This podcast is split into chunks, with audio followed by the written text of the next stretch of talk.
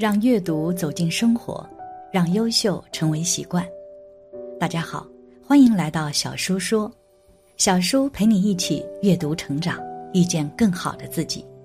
今天要给大家分享的是准确预言英国女王去世。这个英国通灵预言家对未来的预言太恐怖了，一起来听。英国女王伊丽莎白二世经辞世，享其寿九十六岁。然而，英国女王辞世前两天，还顶着虚弱身体接见英国新任首相特拉斯，手上留有大片淤青。当时外界猜测，恐怕与长时间打点滴有关。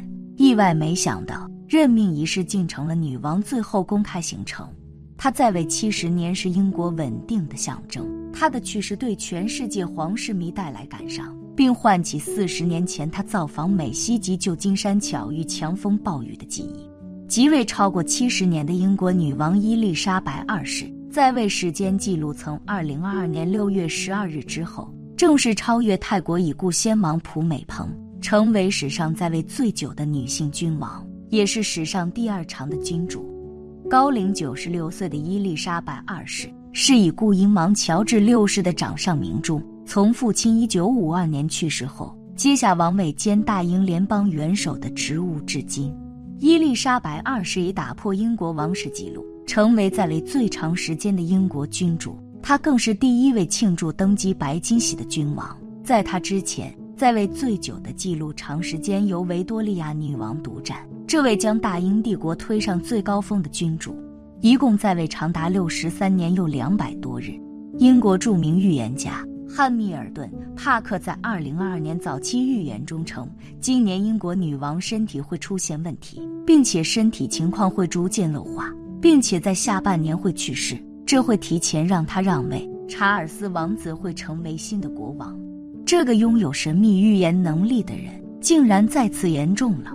帕克出生于英国的一个港口城市南安普顿市，今年六十八岁。据他所说，他从小就有些与众不同。第六感非常准，长大以后获得了一种遥视的能力，通过这种能力可以看到一些未来的画面，而他就是通过这些画面，再结合自己的占星术来对某些事件进行预言的。在英国最强预言家帕克看来，即将发生的所有灾难都逃不过他的预言。他被人们称为厄运先知，预言内容一个比一个大胆，因为每一次当灾难降临之前。他都能准确预知到未来发生的事情，比如很早之前的英国脱欧，还有十六年美国大选的最终结果，十九年英国首相下台，甚至连瘟疫和战争都逃不出他的预言。一帕克的准确预言，一成功预言川普当选美国总统。要知道，当时当时大部分人都认为希拉里会当选，但只有帕克公开表示竞选成功的一定是特朗普。二澳洲大火。二零一九年成功预测澳大利亚将发生超大的自然灾害，并且持续的时间至少会是一个月。果不其然，在二零一九年九月，澳大利亚发生了一场让人始料未及的山火。这场大火整整燃烧了几个月，烧毁了六百万公顷林地，三十亿动物因此葬身火海，对整个地球的生态链都造成了影响。三新冠疫情。二零一九年世界上会出现疫情，这个我们深有感触，现在还在被肆虐中。四，英国脱欧，早在二零零零年，但先就预测未来英国将脱欧，确实脱了，但是这个时间太长了。二，帕克二零二二年预测：一，二零二二年英女王伊丽莎白将突发心脏病，病情恶化，最终在下半年离开人世。二，全球范围内会出现许多天气灾害。甚至在未来几年，人类可能提前进入小冰河时期。三，席卷全球的病毒还将继续，甚至未来将与人类共同生存在地球上。可以说，当今人们最牵肠挂肚的事情不会是别的，只会是袭击人类快两年的疫情。而帕克指出，新冠病毒在短时间内不会完全消失，直到二零二三年才会出现好转的局面。四，战争导致全球粮食短缺。这种情况最终会持续到二零二五年。五，世界第一国际组织欧盟最终将会解体。六，整个非洲境内将会出现大规模的灾难，许多人将流离失所。七，现任美国元首拜登最终会因为身体原因而提前离职，而正是因为拜登提前卸任，导致美国国内动荡，最终导致美国通货膨胀爆发，甚至全盘崩坏。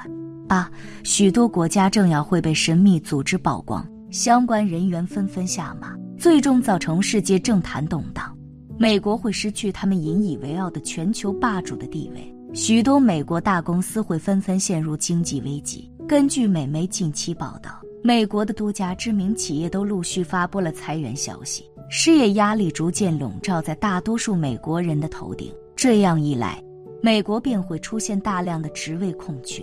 而加剧这股浪潮的是，去年的十一月，美国自愿辞职人数达到了四百五十万人。国内的休闲业、零售业以及医疗行业等都在承受着这波大辞职潮所带来的冲击。不过，从某种程度上来说，其实帕克的这个预言没什么技术含量，只能算得上是对于美国社会时局的一个主观分析。九，澳大利亚在经历之前的火山危机后，会发生史无前例的海啸与地震。正如他所言，二零一九年澳大利亚地区突然遭遇了一场来势迅猛的山火，这场山火不仅带走了近五亿动物，还烧毁了一千万公顷的林地，包括数千个房屋。这场大火整整烧了几个月，与帕克预料到的分毫不差，所以他提到的海啸和地震也不得不让人民警惕起来。其中最值得关注的是布蒙解体及美国总统拜登提前离职的预言，让我们拭目以待。三，他是如何预知未来的？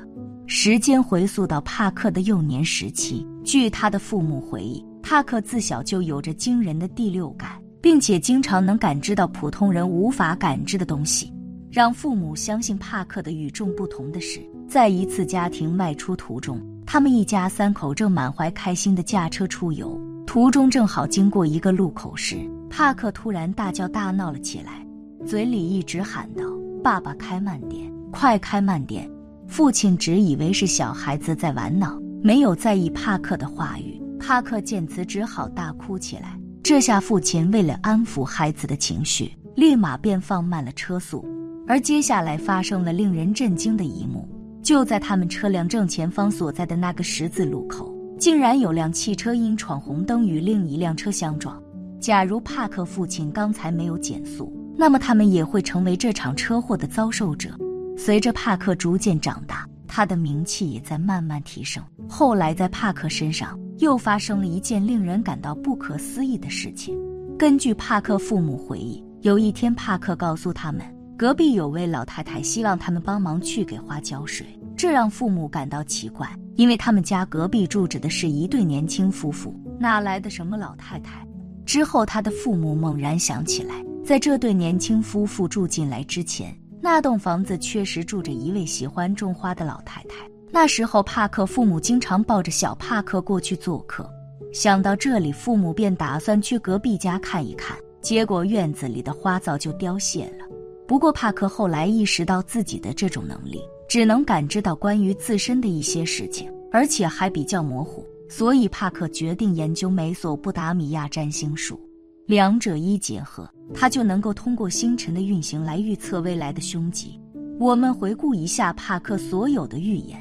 好像几乎没有凭空预测的事情，都是依托发展趋势能够仔细分析出来的，准确率也一直保持在百分之三十到百分之四十左右。如果有不相信预言先知的各位，其实我们可以将帕克当成一个社会学家，能够根据现有的社会趋势来推断下一年的情况。在最后，小叔还想提一点，虽然说帕克是凭借现实得出来的结论。但是也不是百分之百都正确。帕克本人也说过，预言是会改变的，这些预测都不必太当真。未来是千变万化的，希望大家都能以积极的心态面对未来。朋友们，你们觉得帕克预言的可信度有多高？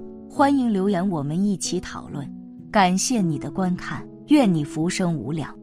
今天的分享就到这里了，希望你能给小叔点个赞，或者留言给出你的建议。别忘了把小书分享给你的朋友，让我们一起成为更好的自己。还没有订阅小说的朋友，一定要记得订阅哦！我们下期不见不散。